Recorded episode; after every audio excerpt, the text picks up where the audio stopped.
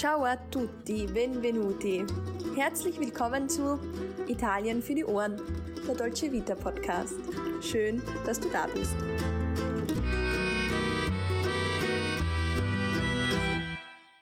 Hallo und herzlich willkommen zu einer neuen Folge Italien für die Ohren.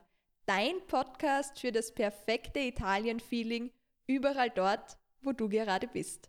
Mein Name ist Sarah und ich bin nicht nur zur Hälfte Italienerin, sondern auch große Italien-Liebhaberin.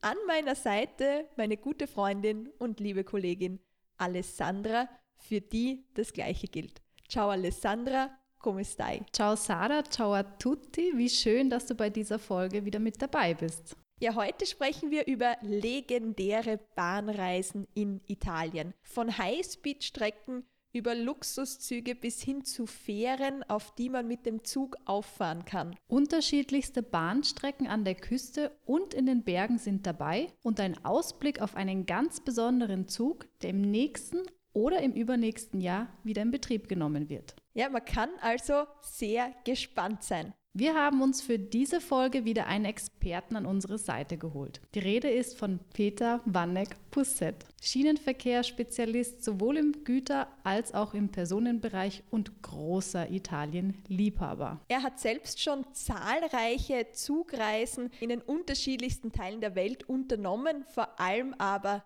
in Italien. Derzeit ist er für die Entwicklung von innovativen Güterwagen verantwortlich aber auch Teile des IC2 und IC3 stammen aus seiner Feder. Ja, meine Frage jetzt gleich, was hat er beim ICE entworfen? Die Drehgestelle. Ja, sehr spannend. Also ein wirklicher Spezialist, den wir für diese Folge gewinnen konnten. Ich habe aufgrund der derzeitigen Corona-Bestimmungen leider nicht bei diesem Interview dabei sein können. Das stimmt, das war sehr schade, aber du hast mir zum Glück ein paar spannende Fragen mitgegeben.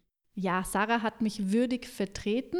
Ich habe mir das Interview natürlich schon angehört und kann an dieser Stelle schon verraten, dass es wirklich sehr interessant ist. Ich habe viele neue Inspirationen für meine Reisen nach Italien bekommen. Ich muss zugeben, ich reise selbst eigentlich gerne mit dem Zug bzw. mit dem Nachtzug, tue es aber leider doch noch viel zu selten. Ja, aber ich weiß von einigen Erzählungen, den Nachtzug, den hast du schon mal gewählt. Ich finde ja auch, es ist einfach so eine angenehme Form des Reisens, also mit dem Zug fahren. Man spart CO2-Emissionen außerdem auch noch, das heißt, man kann auch mit gutem Gewissen verreisen. Ja, Italien mit dem Zug zu erkunden ist auf jeden Fall eine tolle und spannende Sache. Bevor wir jetzt aber in diese neue Folge starten, gibt es von mir noch einen kurzen Hinweis. Alle Details gibt es wie immer in unserem Blogpost. Du findest den Blogpost unter www.italienfuerdiohren.at oder einfach auch in den Show Notes. Jetzt bleibt nur noch eines zu sagen. Ganz viel Spaß beim Zuhören. Buon divertimento.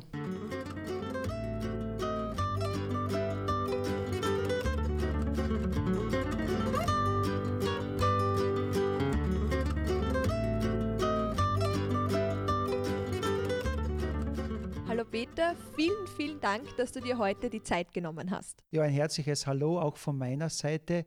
Vielen, vielen Dank für die Einladung. Ich freue mich sehr, dass ich heute hier dabei sein darf. Ich freue mich auch sehr und ich starte einfach gleich los. Und zwar, es geht ja um Züge, um Zugfahrten in Italien.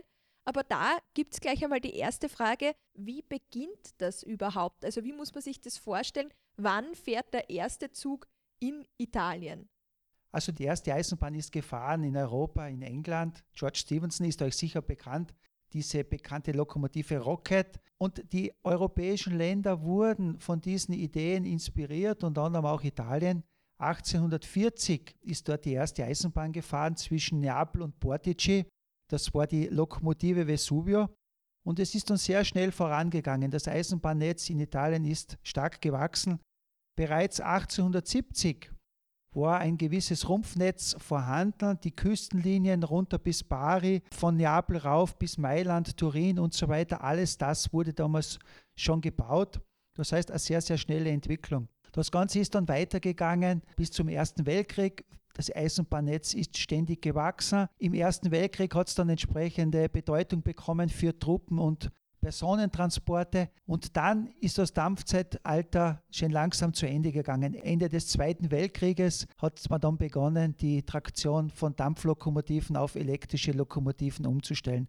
Und die Eisenbahn ist nach wie vor für Italien von großer Bedeutung. Sie verbindet Nord mit Süd auf beiden Seiten der Küsten und sie verbindet auch Ost mit West. Das heißt, von Turin nach Venedig ist hier diese Hauptlinie und das Ganze geht dann runter in den Süden. Dieses große T, wie es immer genannt wird bei den italienischen Eisenbahnspezialisten. Jetzt haben wir da schon ein bisschen einen Einblick bekommen in die Geschichte und Historie der Eisenbahn in Italien. Und wenn ich jetzt so an historische Bahnstrecken denke, dann kommt mir immer gleich der Orient Express in den Sinn. Diese Luxuszüge, diese alten, wunderschönen Züge, mit denen man verreist ist und ich würde sagen, diese Reisen, das war jetzt nicht nur, um von A nach B zu kommen, sondern das war richtig ein Erlebnis. Und was ich weiß, der ist ja nicht nur von London nach Istanbul gefahren, dieser Orient Express, sondern der hat auch Halt in Italien gemacht. Ganz genau so ist es. Diese Luxuszüge sind entstanden in Amerika Ganz bekannt ist vielleicht Herr Pullmann, vielleicht hat den Namen schon irgendjemand von euch gehört. Er war eigentlich der Erfinder dieser Luxuszüge und hat in Amerika viele, viele dieser tollen Waggons gebaut. Europäer waren in den Vereinigten Staaten, haben sich das alles angesehen, wurden inspiriert und haben dann auch diese Pullman-Wagen nach Europa gebracht. Und ein Teil dieser Wagen ist dann in diesen Orient Express gefahren, der London mit Venedig, aber auch London über Paris mit Istanbul verbunden hat. Und diese Züge, die gibt es heute noch. Es ist nicht ganz billig, mit diesen Zügen zu fahren, aber der Luxus ist wirklich beeindruckend. Das heißt, hier gilt wirklich, der Weg ist das Ziel. Man wird verwöhnt. Circa 50 Reisende sind da in einem ganzen Zug. Man hat riesige Abteile, wo man übernachten kann, zum Teil mit Dusche. Also es ist wirklich sehr, sehr zu empfehlen.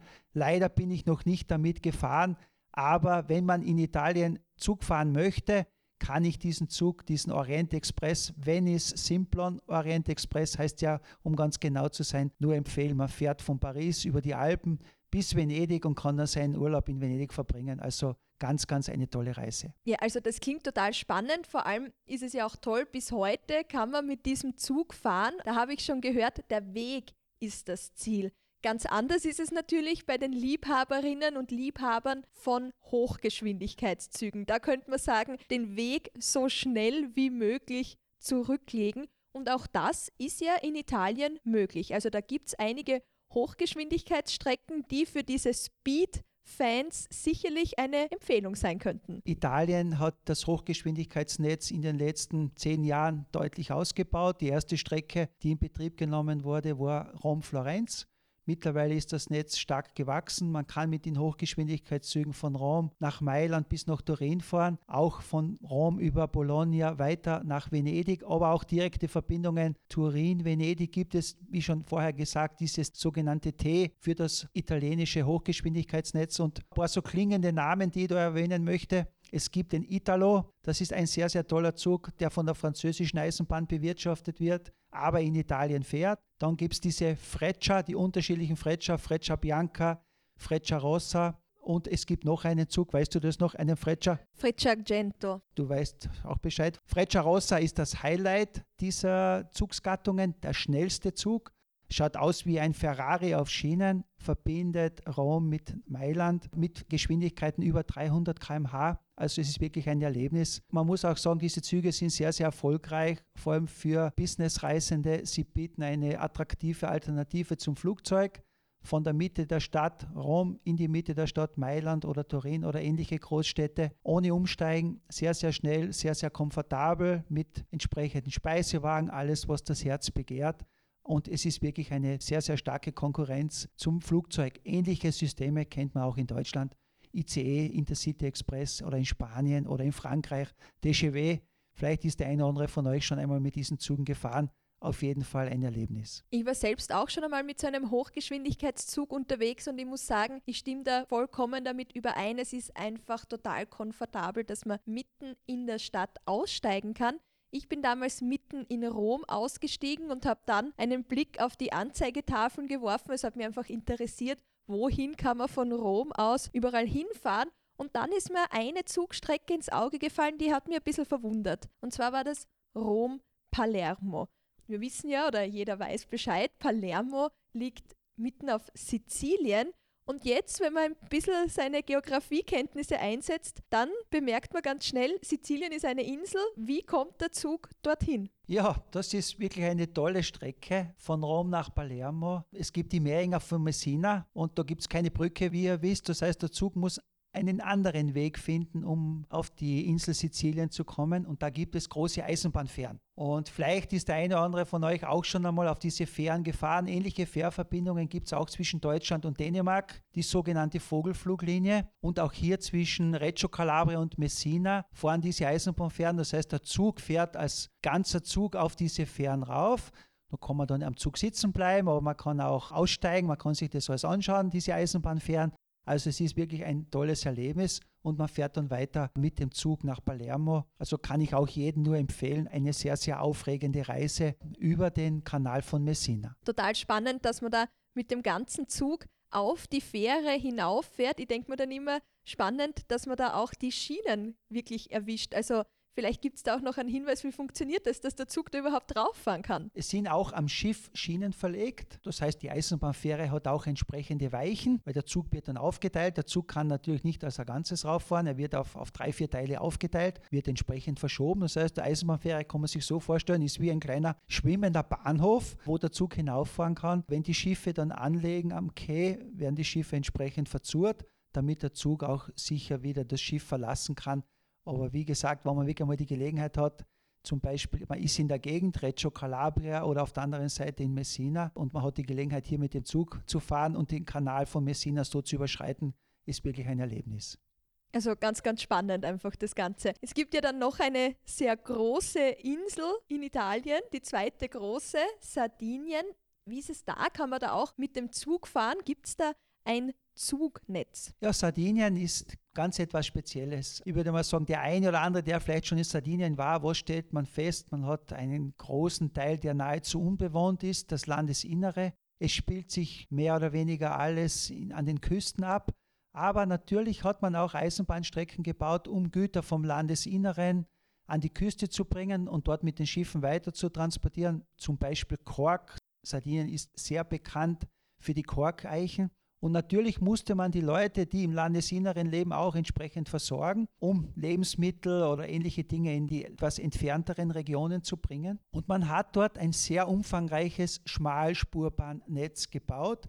Auch so um 1900 ist das entstanden, immer vom Landesinneren zu den Häfenstädten. Ein Teil dieses Netzes ist nach wie vor in Betrieb. Das heißt, das ist sehr interessant, sich das anzuschauen. Wird nur mehr für touristische Zwecke genutzt. Zum Teil fahren auch noch Dampfloks dort und vermarktet wird das Ganze unter dieser Deckmantel Trenino Verde. Das ist der Überbegriff dieser touristischen Schmalspurbahnzüge in Sardinien. Ich selbst bin dort vor kurzem einmal gefahren von Palau nach Tempio. Wirklich eine sehr, sehr tolle Reise. Wir hatten die Fahrräder mit eine Strecke mit dem Zug, die andere Strecke mit dem Fahrrad. Also das ist wirklich ein Erlebnis, circa 60 Kilometer. Ein wunderbarer Tagesausflug, aber auch an anderen Küstenabschnitten gibt es nach wie vor diese Touristenzüge.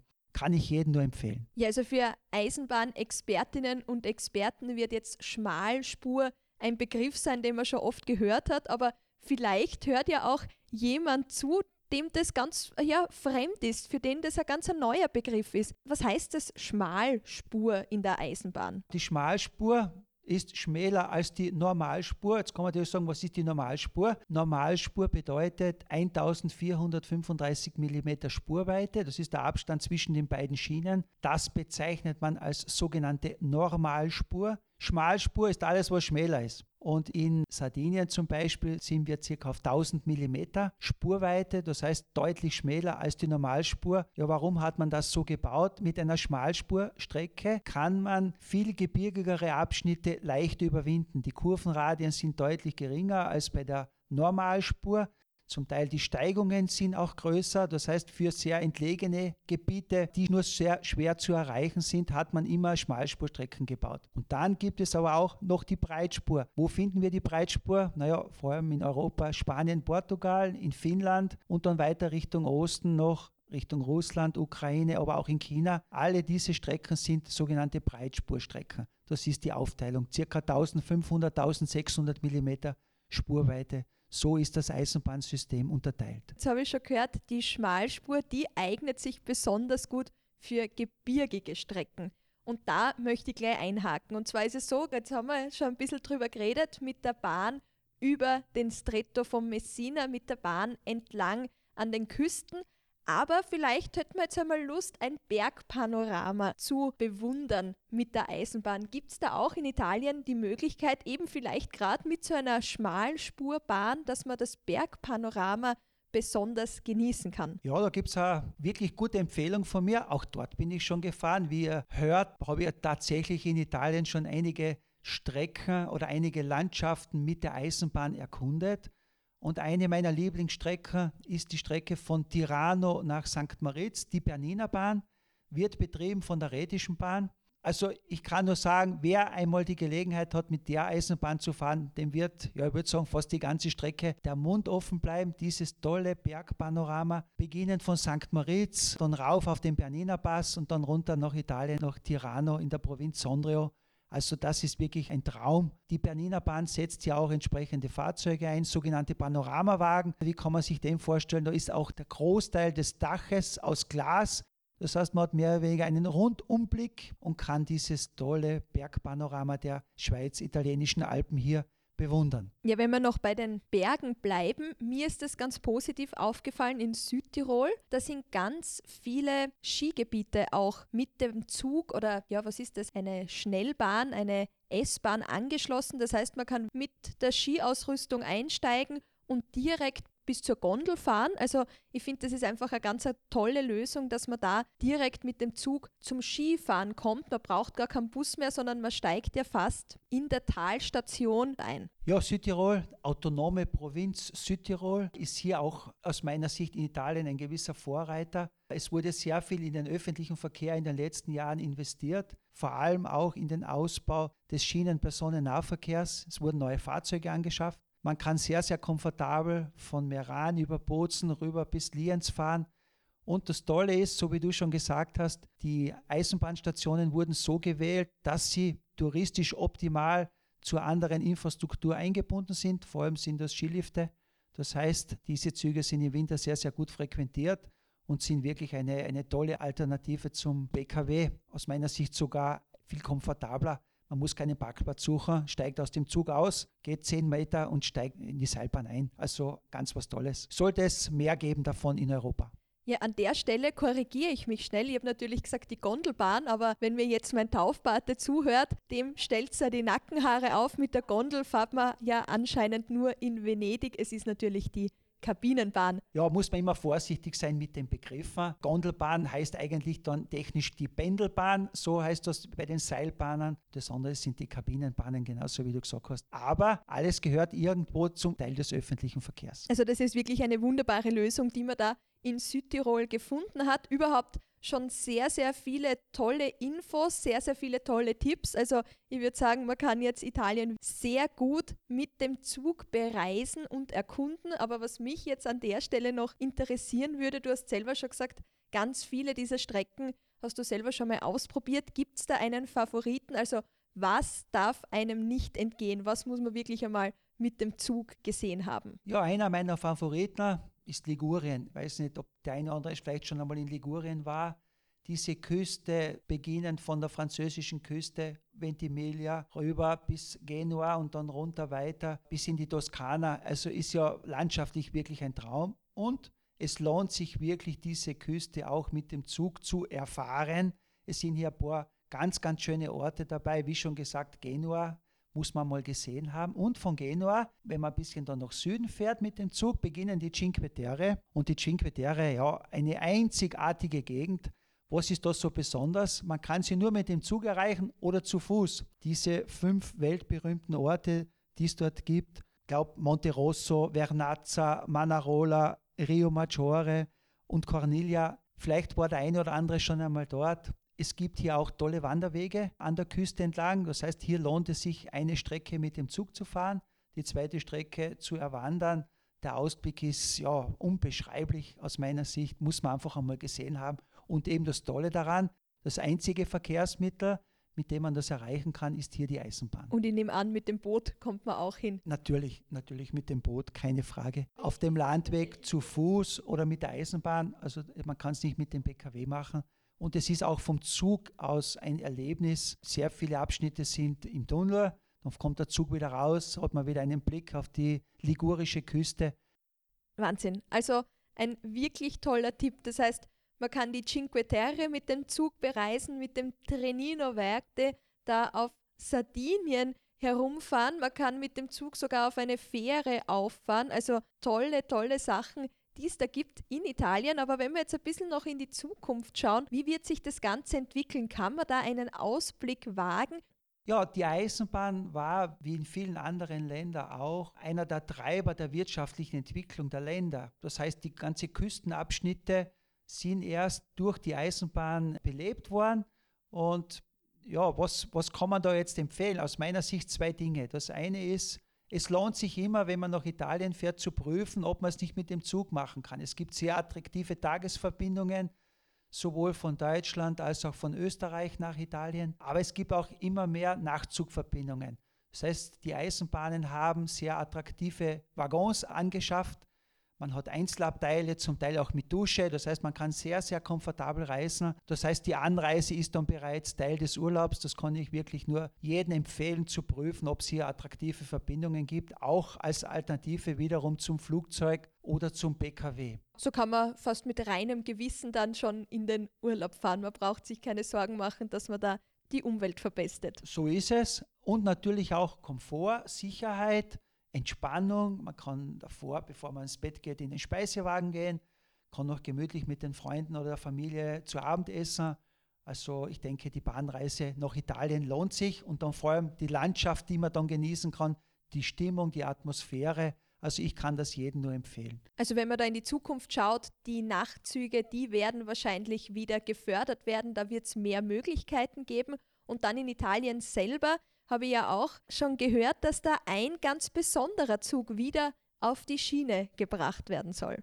Also noch einen Tipp für Eisenbahnnostalgiker. Das größte Eisenbahnmuseum Italiens befindet sich in Neapel, ist immer eine Reise wert. Und überhaupt ist es, glaube ich, wichtig zu erwähnen, Eisenbahn hat in Italien Tradition. Auch der staatliche Eisenbahnkonzern Trenitalia fördert die Nostalgiefahrzeuge. Nostalgiefahrzeuge sind im Eigentum von diesen Einrichtungen und es wird der bekannteste Zug, den es gegeben hat, der nobelste Zug, der Sette Bello, jetzt wieder aufgearbeitet. Er ist viele Jahrzehnte eigentlich nur herumgestanden, er ist vor sich hingerostet. Jetzt hat man sich entschlossen, diesen Zug wieder aufzuarbeiten etwa, ich würde sagen, Ende nächsten Jahres, Ende 2021, Anfang 2022 wird er wieder fahren für touristische Zwecke. Und was ist an diesem Zug jetzt so besonders? Wieso kann man sich schon so freuen, dass der wieder in Betrieb genommen wird? Also die Besonderheit ist, zu dieser Zeit, er war das luxuriöseste, was es in Italien gegeben hat. Es hat an Bord einen eigenen Friseur gegeben. Es hat äh, Sekretärinnen gegeben, die Telefax ähnliche Dinge geschickt haben. Wirklich sehr, sehr nobel.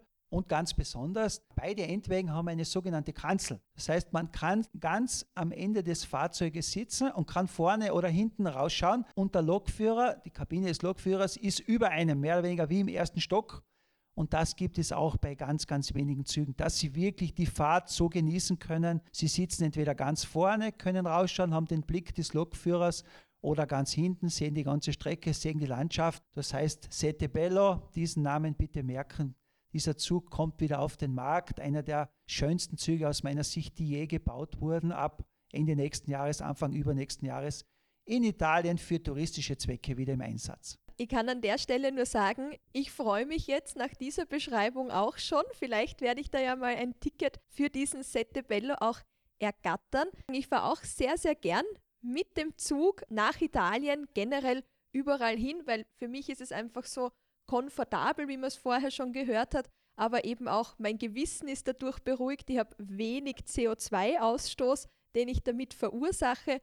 Und natürlich, wenn ich damit in mein Lieblingsland Italien komme, freue ich mich ganz besonders. Und ich freue mich auch, dass das heute so ein schönes Gespräch war und sage an dieser Stelle herzlichen Dank für die Zeit, für die Tipps und werde dann mit dem Zug hoffentlich, wenn es wieder möglich ist, nach Italien fahren. Ja, herzlichen Dank auch von meiner Seite für die Einladung zu diesem tollen Interview. Ich kann es nur jedem empfehlen, nutzen Sie die Gelegenheit, in Italien einmal mit dem Zug zu fahren. Es ist ein Erlebnis. Vielleicht sehen wir uns dann irgendwann einmal in irgendeinem Zug.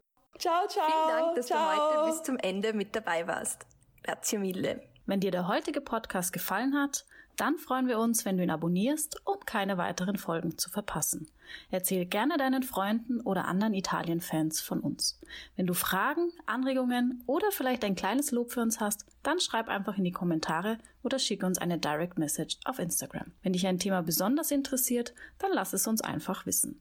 Alle weiteren Infos zu dieser Folge findest du wie immer in den Shownotes. Bis dahin, Tante Belle Cose und bis bald bei Italien für die Ohren.